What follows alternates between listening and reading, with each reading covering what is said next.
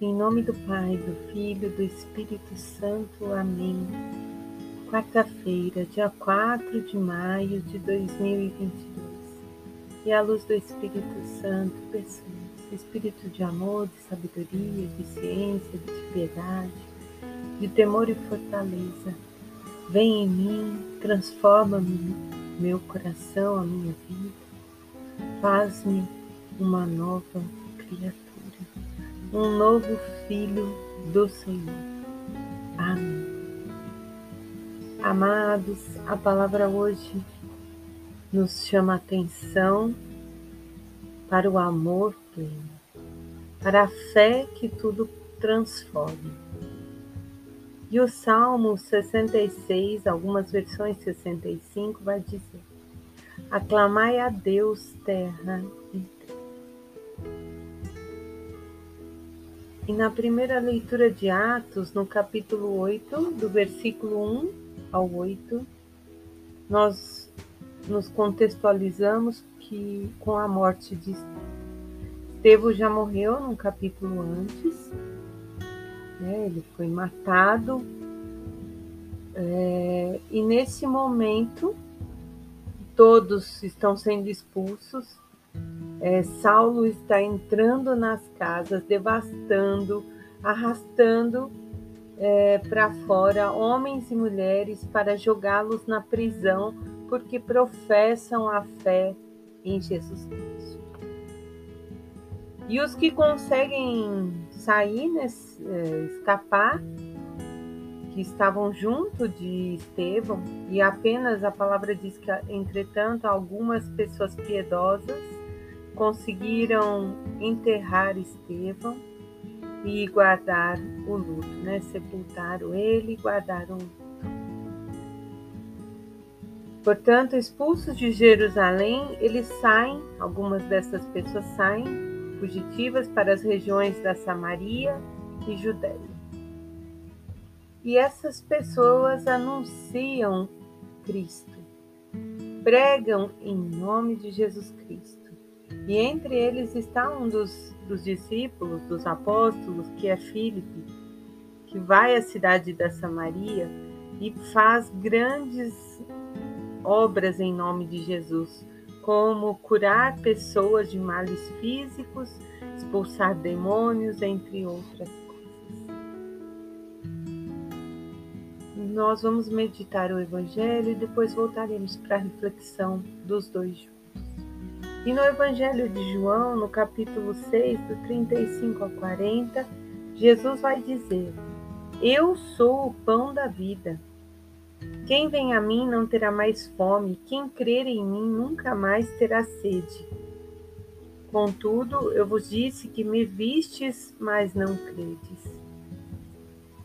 Depois Jesus diz: Eu não lançarei fora porque eu desci do céu não para fazer a minha vontade, mas para fazer a vontade daquele que me enviou. E aquele que enviou pede para Jesus que eu não perca nenhum daqueles que ele me deu, mas os ressuscite no último dia. Esta é a vontade do meu Pai, de Jesus. Quem vê o Filho e nele crê, tem a vida eterna. Eu o ressuscitarei no último dia. Nós vemos esse texto, né, o Evangelho de São João se iniciando com Jesus dizendo: Eu sou o pão da vida, o pão da eternidade, terminando com que ninguém que veio até ele, que o Senhor confiou, vai se perder. Eu o ressuscitarei no último dia. Esta é a vontade do meu Pai. Não lançarei fora, porque desci do céu para fazer esta vontade. É muito forte, é uma promessa que Jesus nos faz. Que todo o que nele crer e vier vai ser ressuscitado. E é essa promessa que fez com que apóstolos, discípulos, Estevão e todo, tantos outros que anunciaram e se tornaram mártires, não temesse ao martírio. Porque diante de todo o sofrimento viam que estavam indo na direção certa, estavam indo na direção do amor, na direção de Cristo. E eles tinham uma certeza plena em seus corações de que, após a morte, por eles estarem em Cristo e Cristo estar neles, portanto, eles creem no Pai, eles vão ser ressuscitados. A alegria deles vai além do sofrimento momentâneo, da dificuldade com que eles passavam. Mesmo né, vendo Estevão morto, os que estavam com ele continuam anunciando. E assim nós sabemos que foi todos os apóstolos, todos os iniciantes da nossa igreja sofreram muito por falar de Jesus. porque a paz que vem de Jesus, ela é diferente. O amor é o sentido da vida daqueles que creem, daqueles que professam e anunciam. O cristão, ele tem que transmitir ao outro muita alegria, muita esperança, mesmo diante dos tormentos desse tempo, nosso rosto deve ser alegre, deve ser fiel àquele que deu a vida.